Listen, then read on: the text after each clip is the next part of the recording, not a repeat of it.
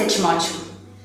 Hum, eu sou de. Eu sou uma importação de origem estrangeira, naturalizado brasileiro, há quase 20 anos.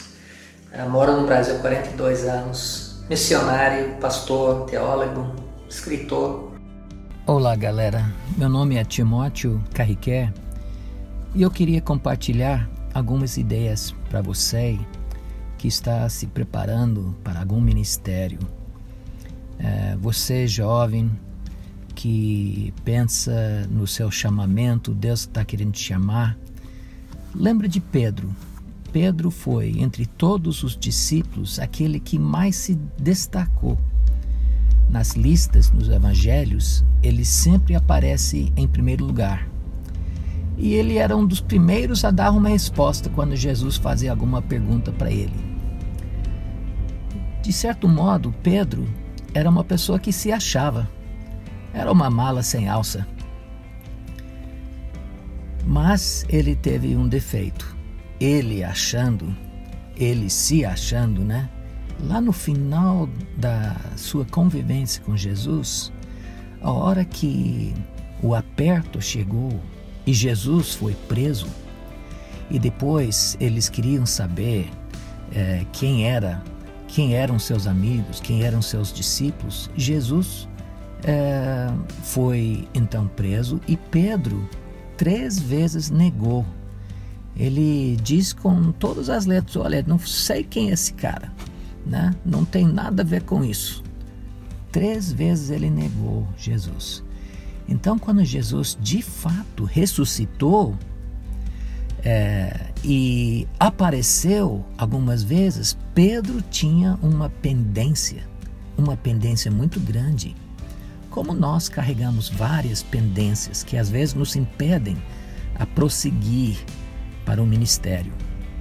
E num desses aparecimentos, Jesus, então, lá no final do Evangelho de João, perguntou para Pedro: Pedro,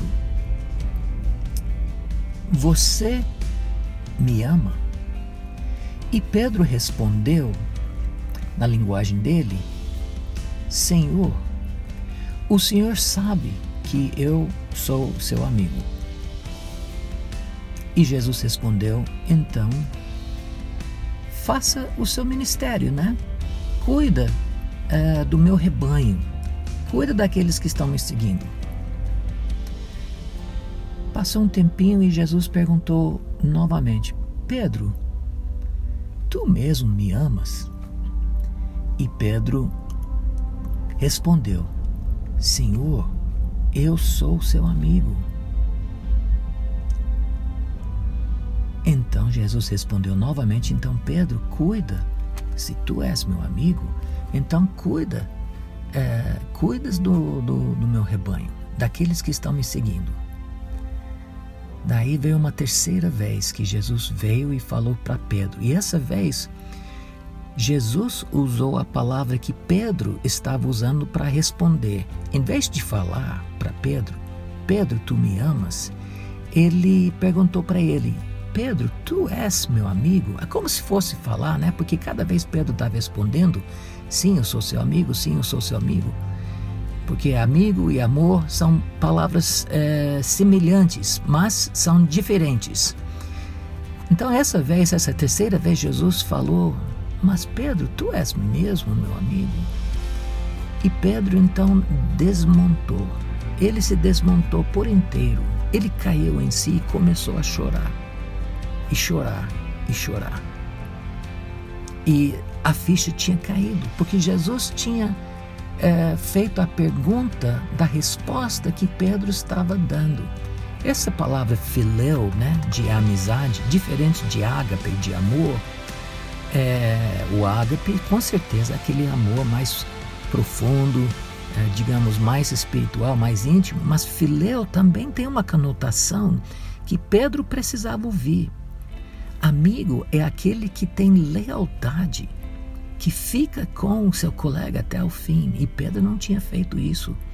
E quando Jesus fez a pergunta dessa maneira, o Pedro então caiu em si. E Jesus conseguiu atingir o coração de Pedro.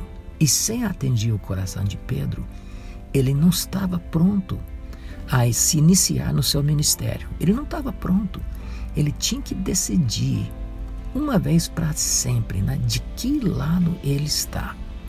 Se ele estava mesmo do lado de Jesus ou não. Essa pergunta para todos nós, ao longo da nossa vida: de que lado da cruz nós vamos ficar? Do lado de Jesus ou o lado da negação? Fiquem essas palavras para você. Deus te abençoe.